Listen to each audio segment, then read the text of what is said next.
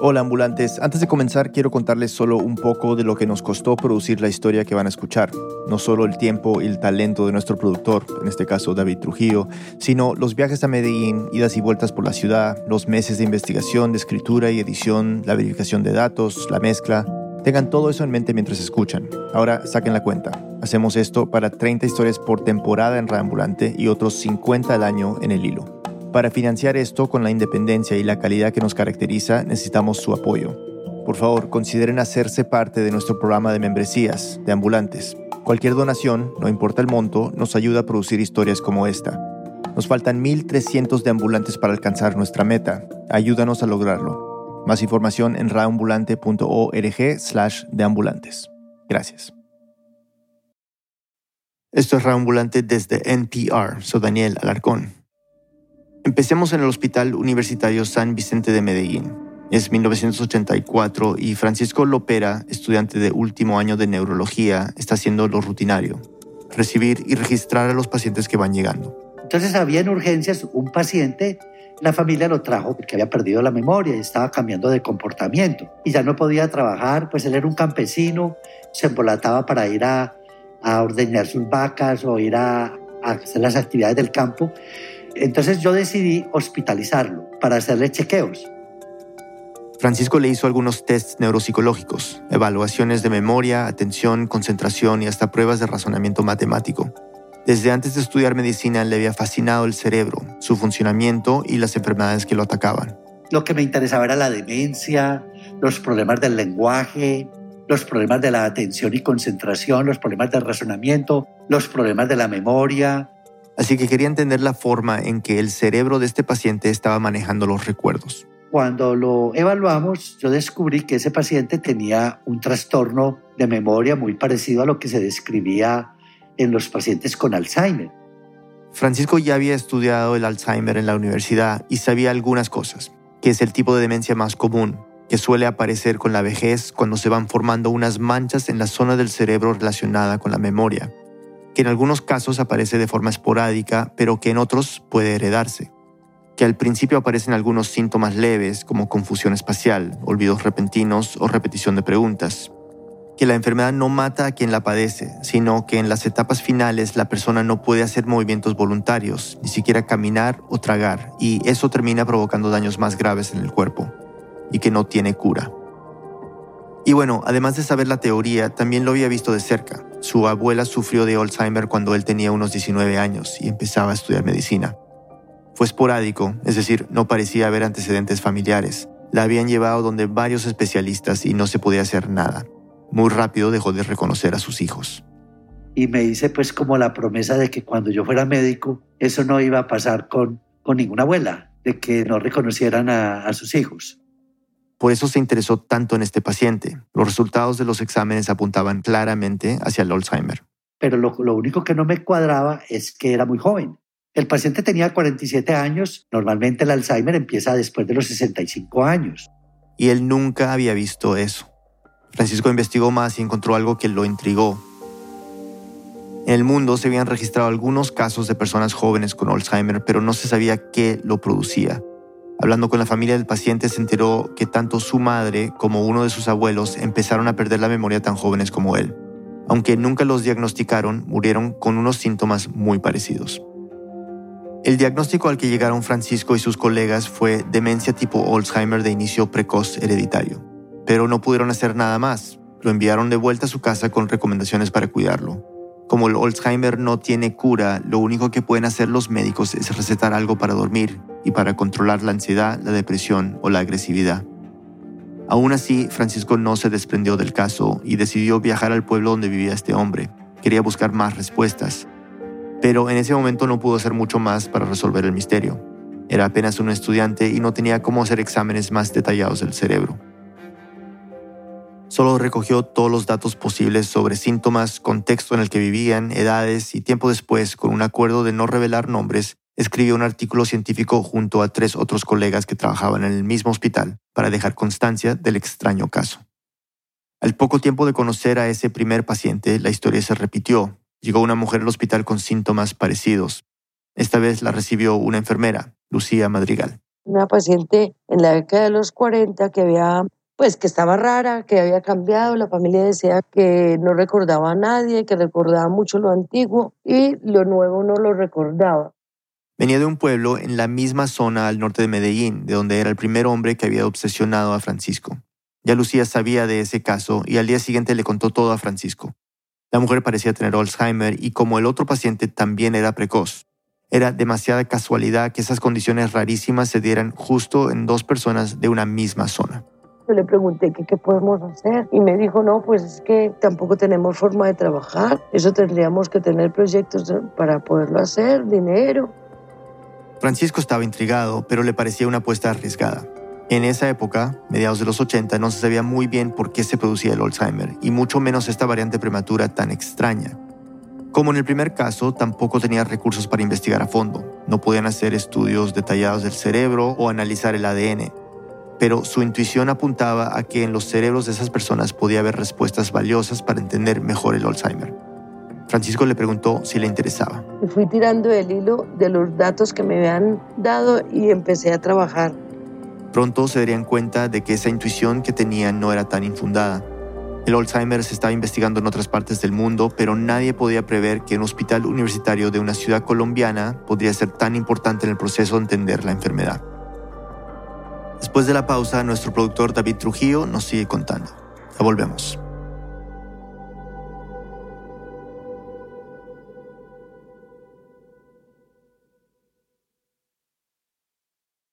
Este mensaje viene del patrocinador de NPR, Miller Lite. Desde 1975, Miller Lite es la cerveza con un sabor en el cual puedes confiar. Reúnete con amigos y familiares, levanta una Miller Lite y disfruta de una cerveza con apenas 96 calorías. En esta temporada navideña, regala un Miller Time visitando millerlite.com/radio para encontrar las opciones de envío más cercanas. Celebra con responsabilidad. Miller Brewing Company, Milwaukee, Wisconsin con 96 calorías y 3,2 carbohidratos por cada 12 onzas. Estamos de vuelta en Ambulante, aquí David Trujillo. Cuando Francisco visitaba a su abuela con Alzheimer, le sorprendía mucho la agresividad de la enfermedad y la velocidad con la que avanzaba. Él apenas estaba empezando a estudiar medicina, así que solo podía dar una explicación. Me parecía en esa época que, que eso era negligencia de los, de los médicos. En realidad, en ese momento no se trataba de negligencia médica, sino de desconocimiento. Francisco fue entendiéndolo mientras avanzaba en su carrera. Así supo, por ejemplo, que el Alzheimer era una enfermedad registrada desde hacía relativamente poco tiempo. Recién en 1906, el psiquiatra alemán Alois Alzheimer describió por primera vez los síntomas particulares de una mujer. Desorientación, incoherencia al hablar, pérdida de memoria. Cuando la mujer murió, Alzheimer pudo examinar su cerebro detalladamente. Puso una partecita en el microscopio y al verla se dio cuenta de algo que Francisco también vio en la universidad es una coloración especial y puedes ver una mancha en el centro que se ve de color amarillo y en la periferia una corona de, manchas negras. Alois Alzheimer fue la primera persona en describir estas manchas rodeadas de coronas, o placas seniles y ovillos neurofibrilares para ser más técnicos, y relacionarlas con una enfermedad que nunca había sido registrada. En 1907, Alzheimer publicó el estudio completo de su descubrimiento y tres años después empezaron a llamar a esa enfermedad con su nombre. Pero pasarían décadas de investigación para entender de qué eran esas manchas rodeadas de coronas y qué las producía. Cuando Francisco y Lucía empezaban su investigación en los años 80, en el resto del mundo recién se comenzaban a responder esas preguntas clave sobre el Alzheimer. Primero lo más básico, esas manchas están hechas de proteínas mal procesadas. Francisco las llama basuras. ¿Qué son dos basuras? amiloide en el corazón de la placa. O sea, la mancha amarilla es de una proteína que se llama amiloide, beta amiloide para ser exactos. Y tau en la periferia de la placa. La corona de manchas negras alrededor es de otra proteína que se llama tau. Pero estas manchas no están únicamente en los cerebros de las personas con Alzheimer, también aparecen en los que no tienen la enfermedad. Sí hay placas en el envejecimiento normal pero en un grado tal que, pues, que no alcanza a producir pérdida de la memoria y pérdida de las funciones mentales superiores. Es decir, hay muchas más manchas en pacientes con Alzheimer y eso es lo que desata los síntomas. Cuando Lucía le contó a Francisco el caso de la mujer, también le mostró algo muy importante, la genealogía. Eso era lo que solían hacer con pacientes con esta enfermedad, averiguar en su historia familiar si había casos parecidos. No para curarlo, porque aún hoy en día no existe nada para tratar esta enfermedad, pero si encontraban un origen hereditario, podían por un lado advertir a la familia sobre futuros casos, y por el otro recoger información valiosa para empezar a estudiar un posible tratamiento. Lucía había empezado a estudiar medicina y luego se dedicó a la enfermería, pero siempre le interesó la psicología. Desde 1983, cuando entró al área de neurología del hospital, venía acompañando a Francisco en todas las consultas posibles. De esa forma había aprendido muy bien los procedimientos de diagnóstico, así que en este caso agarró lápiz, papel y empezó a hablar con los familiares de la mujer. Es importante aclarar que así como en el primer paciente hubo un acuerdo para no revelar su nombre. Lucía les pidió a los familiares que le contaran su parentesco con ella, que le dijeran quiénes eran sus ancestros y las fechas de nacimiento. Con esa información, Lucía empezó a dibujar el árbol. La genealogía tiene algunas formas especiales. Por ejemplo, los hombres son cuadraditos, las mujeres son bolitas. Si dos personas eran pareja, Lucía las conectaba con una línea horizontal. De ellos se desprenden los hijos, que siguen siendo cuadraditos o bolitas, y a todos se les coloca fechas de nacimiento. Pero además, Lucía les hacía una pregunta clave. ¿Quién tuvo síntomas parecidos a los de la mujer? Si le confirmaban un caso, lo señalaban el árbol. Cuando queremos mostrar que están enfermos, el enfermo se sombrea, se le da una sombra negra, entonces todos los que tengan sombra negra han sido afectados. Y efectivamente, se trataba de un caso de Alzheimer hereditario. Lucía no recuerda cuántas personas tenían sombra negra, pero eran muchas. Además de que esa persona estaba enferma, también había estado el papá, los hermanos del papá y los tíos y tías abuelas. La abuela también había estado afectada de algo muy parecido que la familia no sabía qué era. A Francisco le llamó la atención esta genealogía. Había visto algo parecido en el árbol del primer hombre que llegó al hospital. Con este segundo caso empezaba a notarlo con más claridad. Esta enfermedad y la forma como se presenta era algo que se conoce como, y aquí me pongo técnico, un modelo de herencia autosómico dominante. Suena muy complejo, pero básicamente significa que la enfermedad se daba por igual en cualquier sexo, que los padres se la heredaban directamente a los hijos y finalmente si ambos padres estaban sanos, sus hijos también. Para Francisco era fácil ver todo esto en el árbol genealógico y de ahí sacar una conclusión muy importante, que había un gen dominante que causaba este Alzheimer precoz, o sea, había una partecita en el material genético de estas personas que era diferente, que tenía una mutación. Pero eso no era todo lo que podía concluir. Basándose en las leyes fundamentales de la genética, Francisco calculó la probabilidad de que alguien en esa familia tuviera la enfermedad. Si ninguno de mis padres tiene esa mutación, mi riesgo es el 0%. Si uno de mis padres tiene esa mutación, mi riesgo es del 50%. Si ambos padres tienen esa mutación, mi riesgo es del 75%. Una de cada nueve personas mayores de 65 años puede tener Alzheimer. Es una probabilidad alta, pero el 99% de los casos son esporádicos, es decir, que no lo heredaron. Cuando hay un familiar enfermo, la posibilidad de tener Alzheimer se duplica, y si son dos, el riesgo puede aumentar hasta siete veces. Lo que sí era imposible solo con este árbol genealógico era saber cuál era ese gen distinto, mutado, y dónde estaba exactamente. Para eso necesitaban otro tipo de estudios. Lucía aceptó la propuesta de Francisco de averiguar más y decidió viajar a la zona de donde venía la mujer. La idea era ampliar su árbol genealógico y sobre todo tomar muestras de sangre de cada persona enferma para conservar su ADN, su material genético. Aunque no tenían cómo estudiar esas muestras de forma avanzada, las guardaban con la esperanza de que algún día podrían analizarlas mejor, y con eso tal vez aportar un conocimiento más detallado de la enfermedad. Lucía llegó primero donde los familiares que ya había contactado y ellos la empezaron a conectar con otros vecinos que también tenían los síntomas. Donde llegaba, preguntábamos si habían más personas afectadas de esa misma familia. Siempre nos estaban señalando, en aquella casa hay una. Entonces a la, a la visita siguiente iba hasta esa casa.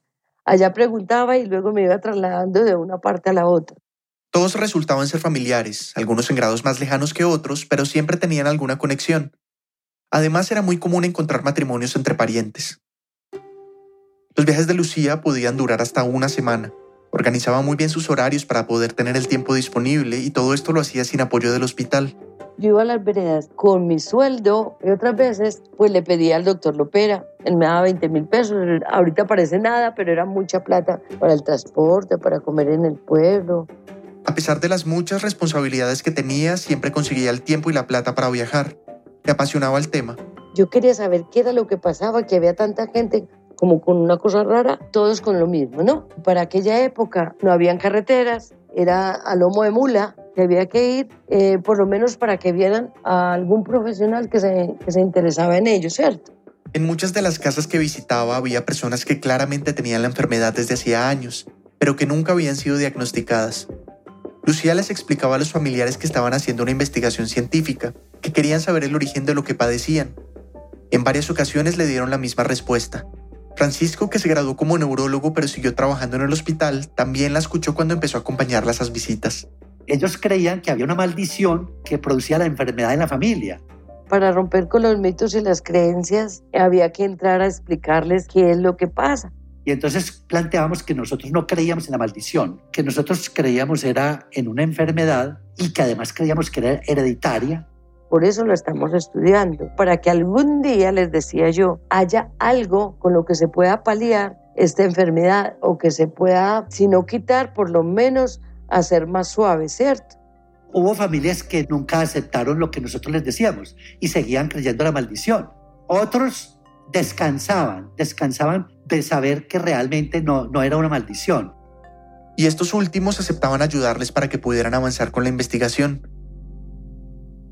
En el momento en que accedían, Francisco examinaba a las personas enfermas, les confirmaba el Alzheimer y les recetaba algunos medicamentos para dormir bien o reducir la ansiedad.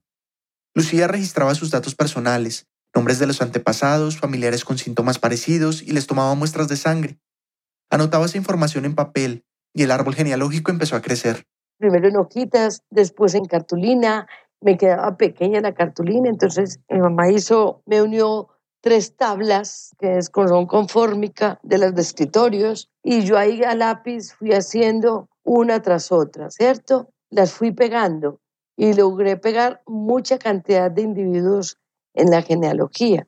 Alcanzaron a registrar a varias decenas de personas enfermas, pero las familias en esa región del país tradicionalmente eran muy grandes 10, 15, hasta más de 20 hijos. Por eso era muy probable que hubieran movido el gen a otros lugares. Así que Lucía y Francisco empezaron a buscar casos en pueblos cercanos, y no fue para nada difícil encontrarlos. Cuando las personas se enteraban de que ellos llegaban, ya van apareciendo, van saliendo como debajo de las piedras, y en aquella época con mayor razón, porque eran familias que sufrían las carencias habituales de una enfermedad neurodegenerativa. Necesitaban ayuda de profesionales, Llevaban años con las mismas dificultades para cuidar a sus enfermos, con traumas psicológicos por verlos deteriorarse y en muchos casos perder el aporte económico de una persona que estaba en plena edad productiva. La calidad de vida de estas familias estaba muy deteriorada y muchas veces no tenían herramientas para sobrellevar la situación. La investigación científica no es lineal. De hecho, en muchos lugares y al mismo tiempo se adelantan investigaciones sobre los mismos temas, y los científicos comparten sus descubrimientos entre sí con artículos publicados en revistas especializadas. Por eso en 1991, mientras Francisco y Lucía seguían recogiendo muestras, dos científicos dieron con una respuesta importante para entender el Alzheimer. Tenía que ver con esas manchas en las neuronas, esas a las que Francisco llama basuras. Bueno, estos científicos descubrieron que en las células de las personas con la enfermedad había una mutación dentro del cromosoma 21. Recuerden ese número 21, que va a ser importante. Esa mutación era la que provocaba estas manchas. Pero la investigación científica tampoco se trata, o al menos idealmente, de una competencia de quién llega primero. El objetivo es unir esfuerzos para encontrar soluciones a diferentes problemas. En 1993, Francisco supo que Kenneth Kosick, un neurocientífico estadounidense que trabajaba en la Universidad de Harvard, iría a Bogotá. Kosick era muy reconocido por sus investigaciones del Alzheimer e iba a dar una conferencia al respecto. Francisco no dudó un segundo y viajó hasta allá para mostrarle lo que habían hecho hasta el momento. Cuando terminó la charla se le acercó. Este es Kosick. You know, when you're in the Alzheimer field, after you give a talk, many people often come up and say, "Oh, there's some Alzheimer's. You know, my mother has Alzheimer's, my father."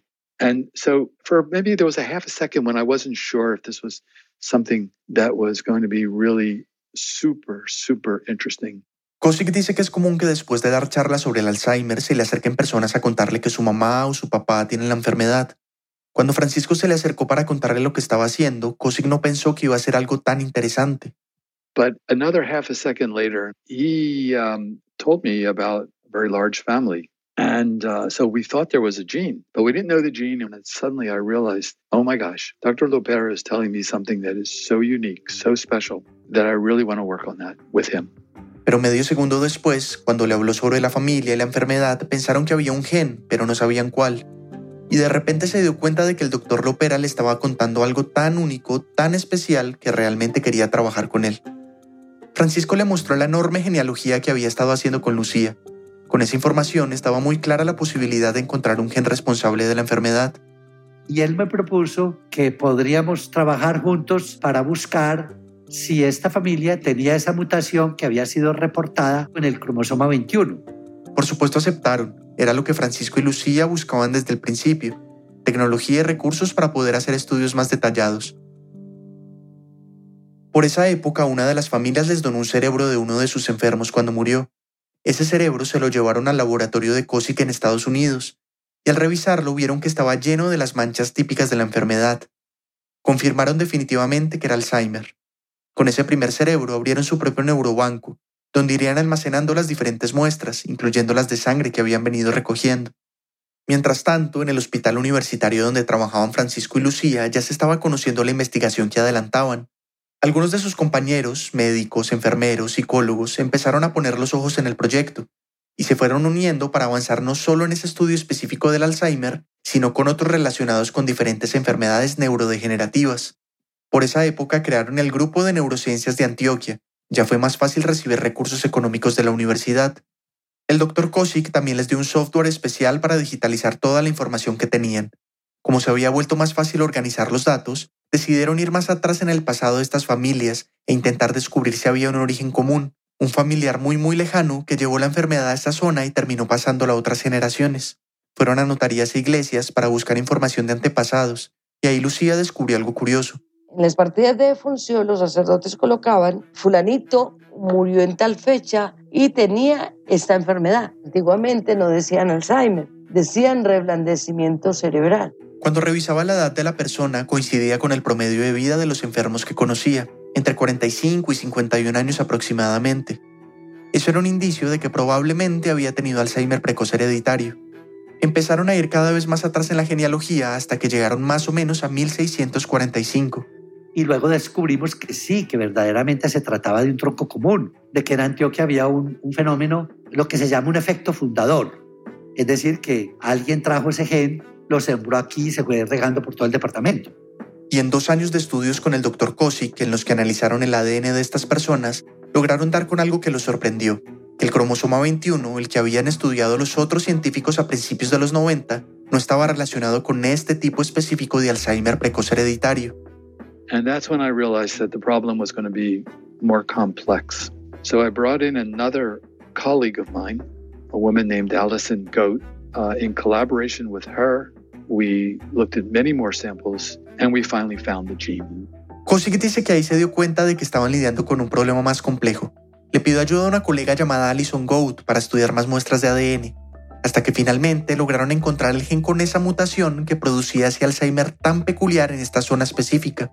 There's one position, one, you know, of those, all that DNA, 3 billion letters. There's one small mistake in one of them. Dice, hay una parte en ese gen, una en todo el ADN de 3 mil millones de letras, es decir, de información genética, que tiene un pequeño error. Ese gen con la mutación estaba en el cromosoma 14. Y esta pequeñísima alteración, minúscula, hacía que los descendientes de ese tronco común llevaran generaciones y generaciones padeciendo este tipo de Alzheimer. Lo primero que hicieron fue contarles el descubrimiento a las personas que participaban en el estudio.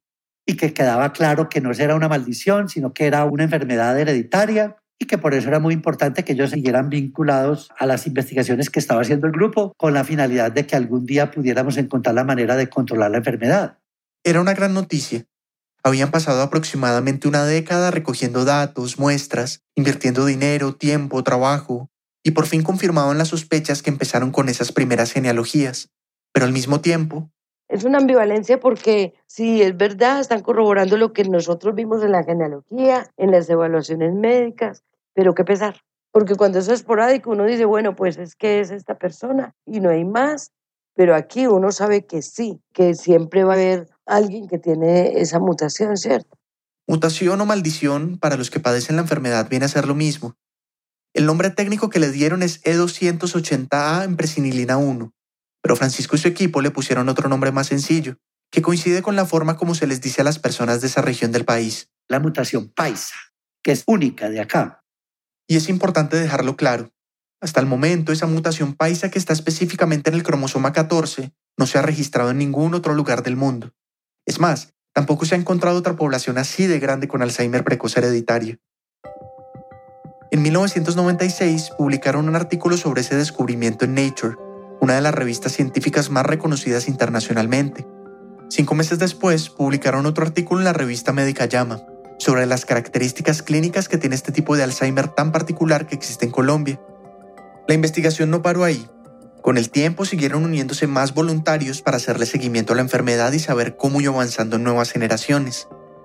El grupo de neurociencias de Antioquia siguió alimentando su base de datos con miles de personas de unas 25 familias de la región que tienen la enfermedad.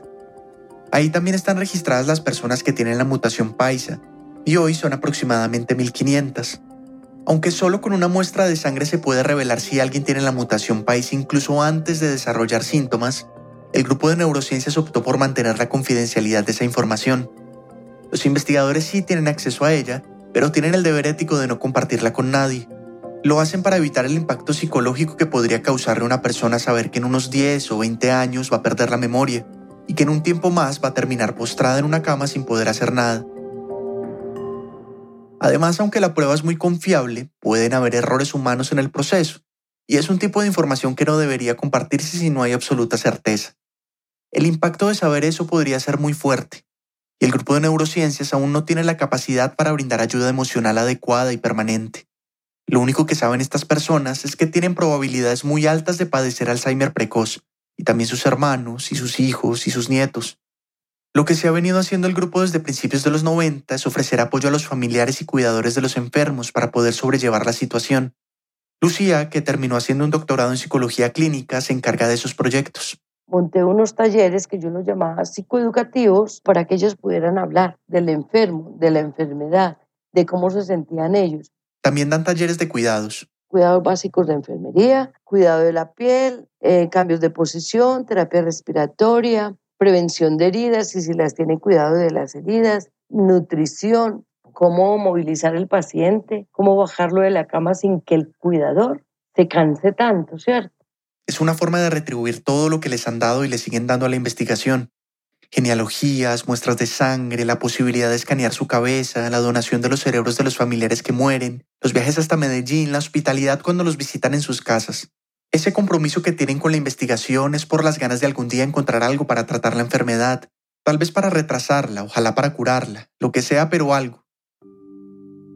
Y aunque puede que para mucha gente el Alzheimer no parezca tan duro para el que lo padece, porque finalmente se le va a olvidar, porque no hay dolor físico, al principio puede haber momentos de lucidez en los que se chocan con la revelación de padecer una enfermedad incurable, que cada día los pone peor. No me imagino lo aterrador que debe ser crecer sabiendo que hay una posibilidad grande de que algún día te pierdas, de que vas a desaparecer aún estando ahí. ¿Cuál será el último momento que se quede en la memoria? ¿Dónde vas a vivir? ¿Con quién? Luego pienso en ese otro lado, en las personas alrededor que van viendo el deterioro, si ya es devastador ver que una sola persona cercana se enferme, no me imagino cuando son varias y además tener que cuidarlas. Quise conocer con más detalles qué significaba el día a día de uno de estos cuidadores y también qué sentían los miembros de estas familias al saber que hay una probabilidad altísima de tener la enfermedad. Así que decidí viajar a Medellín para hablar con algunos de ellos. Ya volvemos. Este mensaje viene del patrocinador de NPR, CarMax, y la garantía Ama tu auto. Comprar un auto puede ser abrumador, pero no hace falta que sea así. CarMax te da el tiempo que necesitas para tomar la decisión correcta.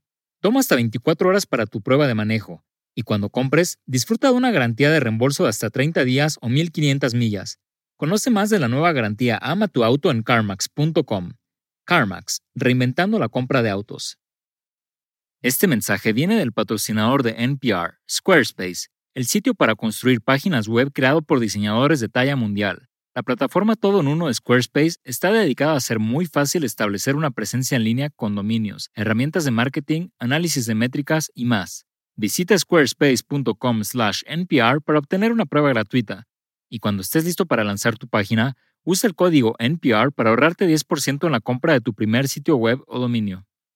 Estamos de vuelta en Radioambulante, soy David Trujillo.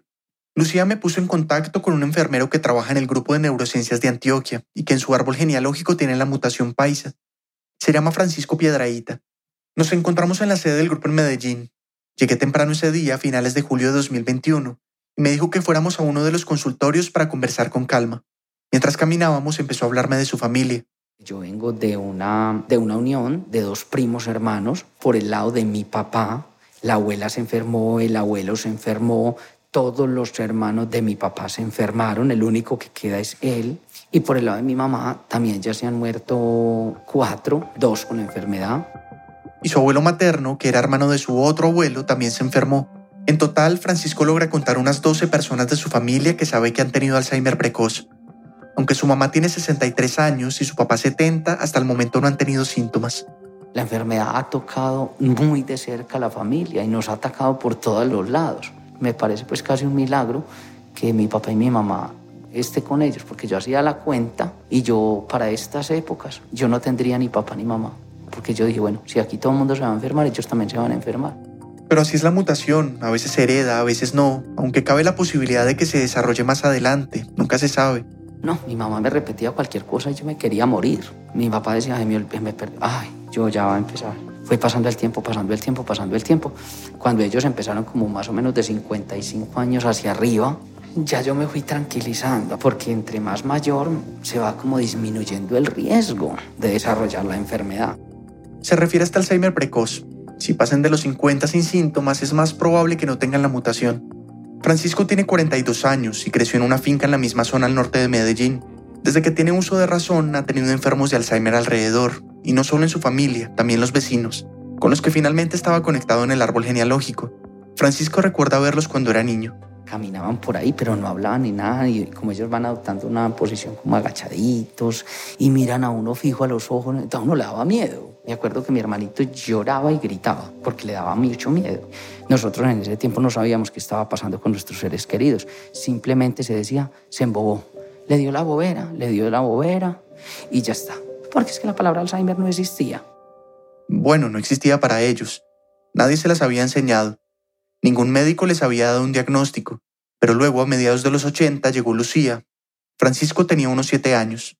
Yo me acuerdo la primera vez que llegó la doctora Lucía y ella llegó a mi casa y le dijo a, a mi mamá, oíste, contame una cosa. Por aquí hay gente así, así, así. Y me empieza mi mamá, vea, en tal parte hay una, allá se murió otra, allí otra, y hay otra, y hay otra, otra, otra, otra, otra.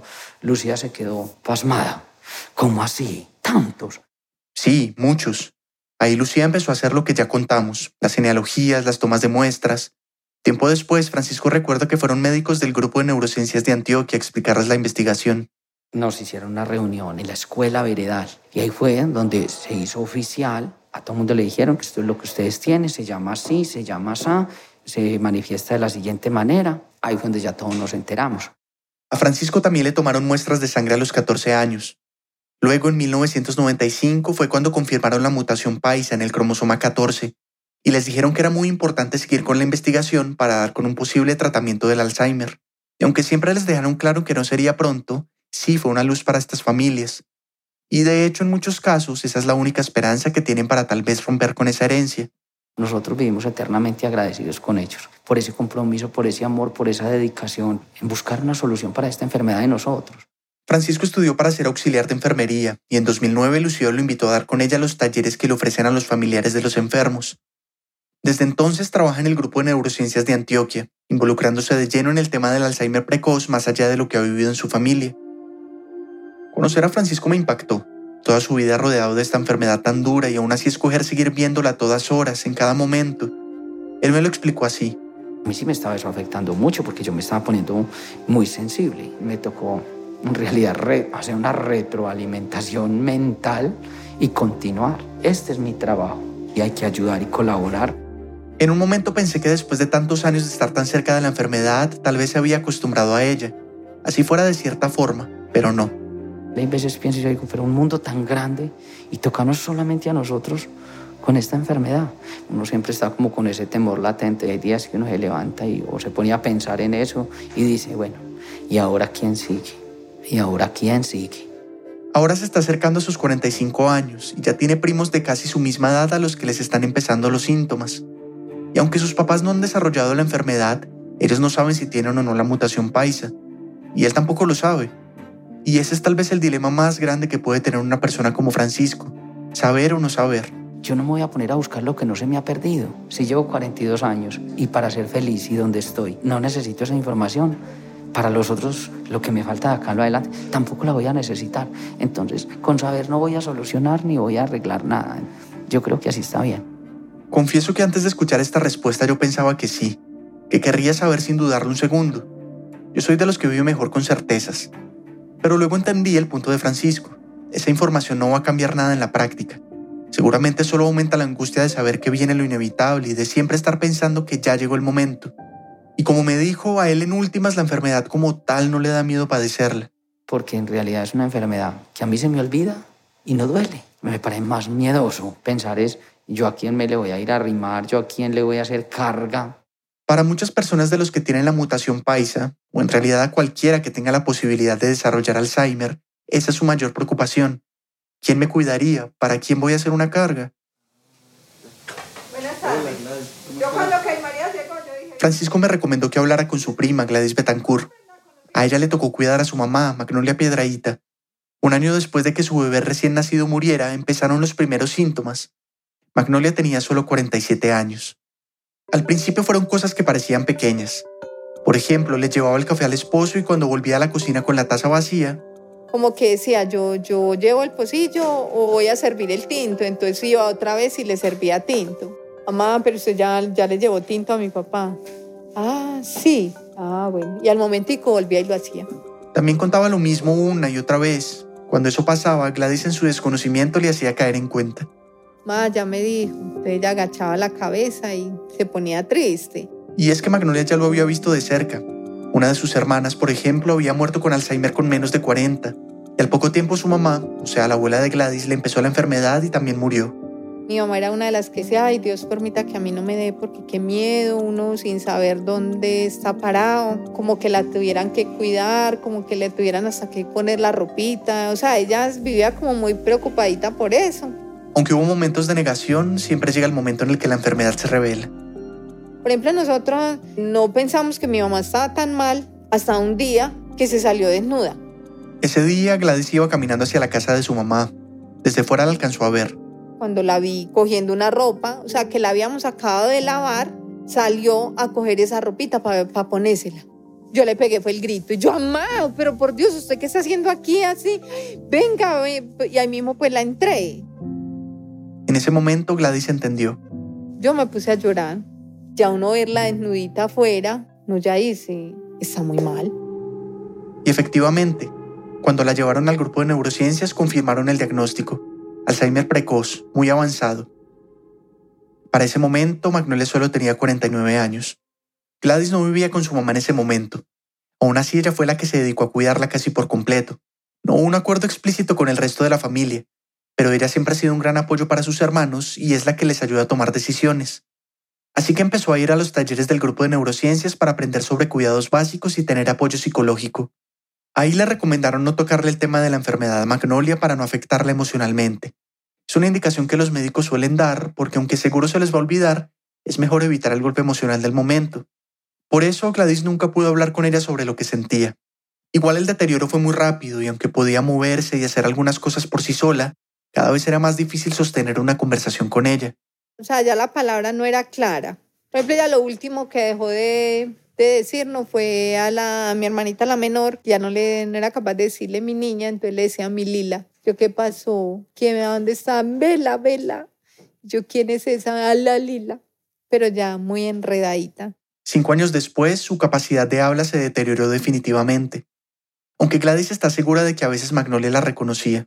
Como que yo llegaba y ella hacía como el gesto de que se alegró y ya. Y eso, súper duro, súper duro. O sea, uno no sabe qué puede pasar por la cabecita de ellos. O sea, a veces se le venía la lágrima uno no sabía el por qué. Otras veces se ponía muy agresiva. Gritaba, le pegaba a las personas, dañaba las cosas, no se quedaba quieta. La zona del cerebro donde empiezan a aparecer las manchas de proteínas también tiene que ver con las emociones. Por eso los enfermos de Alzheimer tienen esos síntomas de inestabilidad emocional. Traté de ser lo mejor posible, pero una veces también le da impaciencia. No quisiera como salir corriendo porque uno es, por Dios, ¿yo qué voy a hacer? O sea, yo a veces, literal, yo me sentaba a llorar. Gladys también tuvo que lidiar con que su papá se volvió adicto al alcohol y a las drogas. Para facilitar las cosas, decidió llevarse del todo a su mamá a su casa. Como tenía que cuidar la mayoría del tiempo, tuvo que dejar de trabajar. La situación económica se puso crítica. Además de los gastos de la casa, Gladys tenía que pagar el transporte para hacer las diligencias de su mamá, reclamar los medicamentos, pedir exámenes médicos y claro, Magnolia necesitaba cosas especiales, suplementos alimenticios, pañales. En esas el papá de mis hijas también se le dio por irse de la casa. 20 años de matrimonio y se acabaron también por tanta situación. Usted sabe que uno le toca descuidar todo porque está ese enfermo ahí que es el que le, requiere todo el tiempo de uno. No todos los hermanos la ayudaban y los que sí lo hacían era solo en momentos específicos y por poco tiempo. Tampoco daban mucho dinero y no era constante. Así que la hija mayor de Gladys, que tenía 16 años y era la que más ayudaba con los cuidados de Magnolia, decidió empezar a trabajar para aportar económicamente. El círculo social de Gladys se redujo, y no solamente porque ya no tenía tiempo para salir, sino porque las personas dejaron de buscarla. Sus amigos se alejaron, incluso la familia extensa. La gente de Ares con excusa, ay, es que yo no voy, ay, porque es que no me gusta verla así. Otros, ay, no es que ella, ella grita mucho, entonces, ay, no. Pero ni siquiera una llamada, al menos para uno. Ustedes, ¿cómo están? ¿Cómo está la mamá? O sea, no, se alejaron del todo. Solo menciona unas cuantas personas que sí estuvieron con ella todo el tiempo. Entre esas está su primo Francisco, el enfermero del grupo de neurociencias. Tiempo después, Magnolia tuvo una convulsión muy fuerte.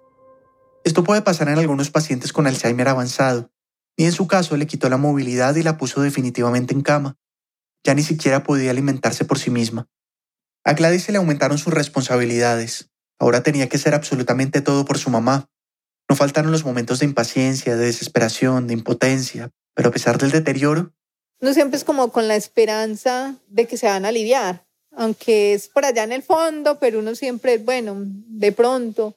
De pronto si me esfuerzo, de pronto si la cuido mejor, de pronto si intento hablarle, de pronto si la ayuda a resistir un poco más hasta que la ciencia encuentre algo. Pero esas ilusiones duraban poco. Uno saber que, que está ahí, pero que no está.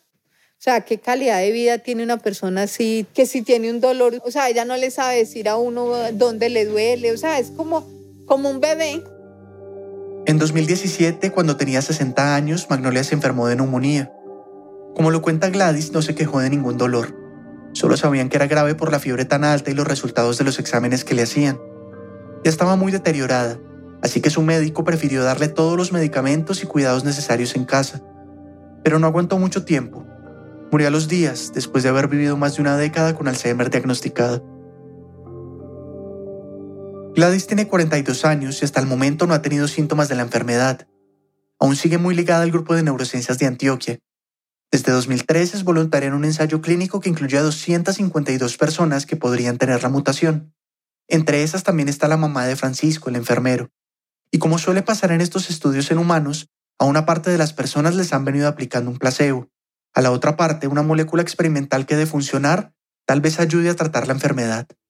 Esperan que los resultados finales del estudio salgan en 2022. Y finalmente, ¿cómo se siente como vivir con ese miedo de que de que hay algo ahí? Pues, como te digo, uno trata, uno trata de, de no darle importancia, pero igual sí, siempre hay un temor. Y más que todo, mis hijas, si a mí no me da, ellas se salvan. Si a mí me da, uno dice, hay una probabilidad de que también sigan ellas. Y como ahí estaba Tatiana, su hija mayor, le hice la misma pregunta. Pues digamos que yo en ese momento yo miedo no siento. Pues por algo el estudio de neurociencias ha durado tanto tiempo. Digo, si eso no estuviera funcionando hace mucho, lo hubieran terminado. De hecho, desde 2015 están estudiando un caso que podría ser el más importante en estos 30 años de investigación. En ese momento descubrieron a una mujer en su base de datos que se llamaba Liria Piedraíta. Aunque tenía 72 años y la mutación paisa no había desarrollado síntomas de la enfermedad. Cuando le hicieron estudios detallados en un hospital en Boston, descubrieron que tenía otra mutación que evitaba que hubiera mucha tau, la basura que forma las coronas negras alrededor de las manchas o placas seniles. Eso hacía que no tuviera síntomas de la enfermedad, en pocas palabras, en la biología de Aliria podría estar la respuesta para encontrar la cura del Alzheimer, y no solamente la de este tipo hereditario y precoz. En 2019, el doctor Francisco Lopera y sus colegas publicaron el caso de Aliria en la revista Nature. Un año después, Aliria murió de cáncer cuando estaba a punto de cumplir 78 años y recién habían empezado los síntomas. Pero ahí no terminó su aporte a esta investigación. La familia donó el cerebro para que pudieran seguir estudiándolo y entender la forma como funcionaba. Si logran imitar lo que hacía ese cerebro en una persona con Alzheimer, podrían retrasar los síntomas o hacerlos menos fuertes. Francisco, que en este momento tiene 70 años, no se atreve a decir en cuánto tiempo saldrían resultados de los análisis del cerebro de Aliria. Insiste en que va a seguir involucrado en la investigación hasta cuando pueda. Y aun cuando él no esté, otras personas van a continuarla. Si algún día logran dar con la cura del Alzheimer, Francisco habría cumplido esa promesa que se hizo cuando apenas empezaba a estudiar medicina hace más de 50 años, que ninguna abuela iba a dejar de reconocer a sus hijos.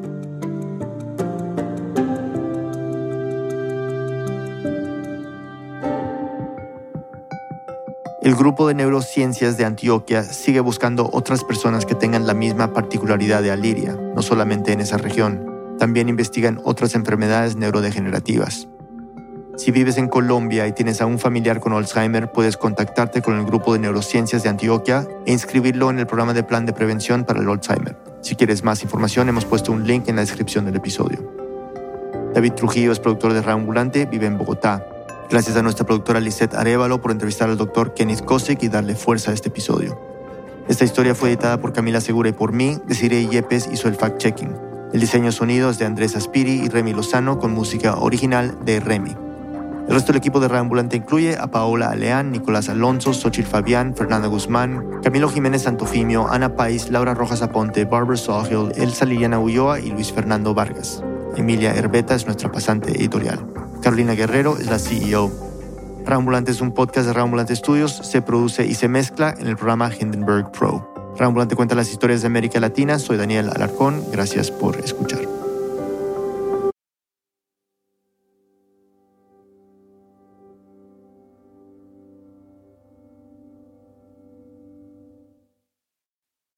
Hola, soy Elias Budasov, presentador en El Hilo. Hace 20 años, cuando la recesión tenía a la Argentina hasta el cuello, el gobierno restringió la cantidad de dinero que cada persona podía sacar de los bancos. A eso se le llamó el corralito y provocó un estallido social que marcó generaciones.